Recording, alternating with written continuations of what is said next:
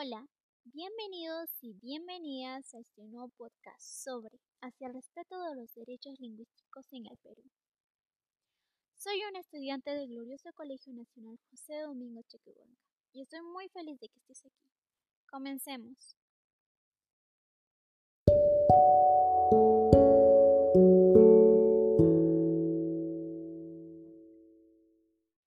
Entremos en contexto. En el año 2006, por primera vez en la historia del Perú, una congresista juramentó el cargo en un idioma originario. María Sumire, abogada, lideresa de comunidades campesinas del Cusco, juró en quechua para el periodo de 2006 al 2011.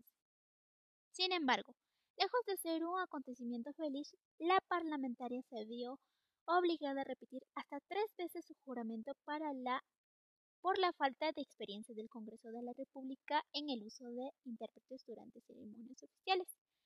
En una entrevista posterior, Sumere manifestó haberse sentido maltratada por la falta de empatía de sus colegas ante el uso de Runasimi, el idioma en el que aprendió a hablar y en el que se expresa con mayor naturalidad, al igual que millones de personas. Valgan verdades, muchos de sus colegas se incomodaron con el ejercicio de su derecho, y es que, en efecto, en aquella época, pese al carácter oficial que otorga la Constitución a los idiomas originarios, no existía una norma ni identidad que haga cumplir dicho mandato.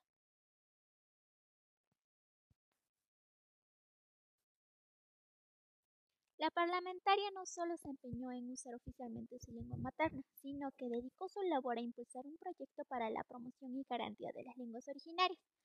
Su lucha tuvo éxito en el el 26 de junio se aprobó la ley número 29735, ley que regula el uso, preservación, desarrollo, recuperación, fomento y difusión de las lenguas originarias del Perú, conocida como Ley de Lenguas.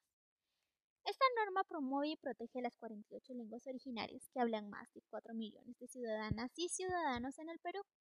Es decir, aproximadamente el 16% de la población nacional, según la INEI, tiene como primera lengua un idioma originario, sea de la zona andina o amazónica.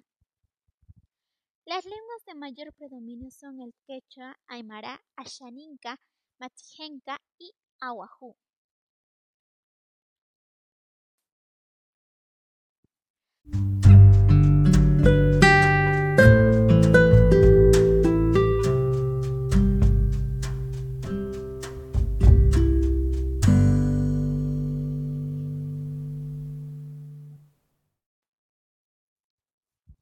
Estos logros son sin duda importantes y constituyen los primeros pasos del Estado en cuanto a la protección y el respeto de los derechos lingüísticos.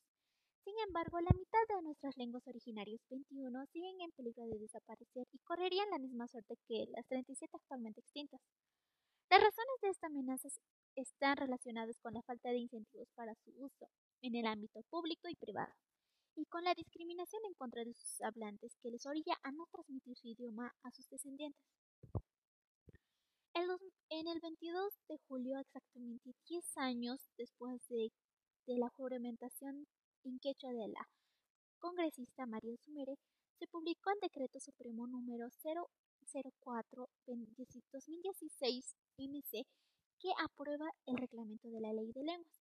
Este, este instrumento pasó por un proceso de consulta previa realizado, entre, entre diciembre de 2015 y marzo de 2016 por el Ministerio de Cultura, con las siete organizaciones indígenas representativas a nivel nacional, el IDCEP, el CCP, el CONAP, el ONAMIAP, el FEMUCARINAP,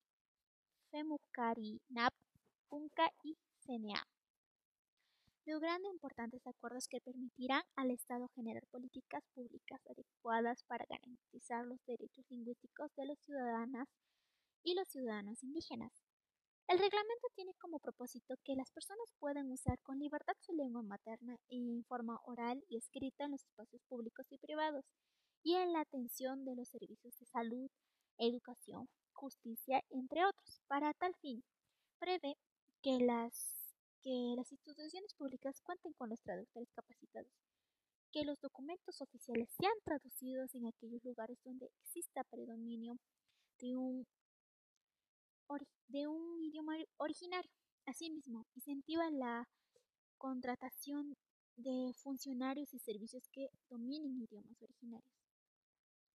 Esta es una gran noticia que esperamos que el Estado pueda implementar eficientemente con la esperanza de que los hechos discriminatorios y vergonzosos que afectaron a la ex, parlamentaria no, no se vuelvan a repetir ni con ella ni con nadie.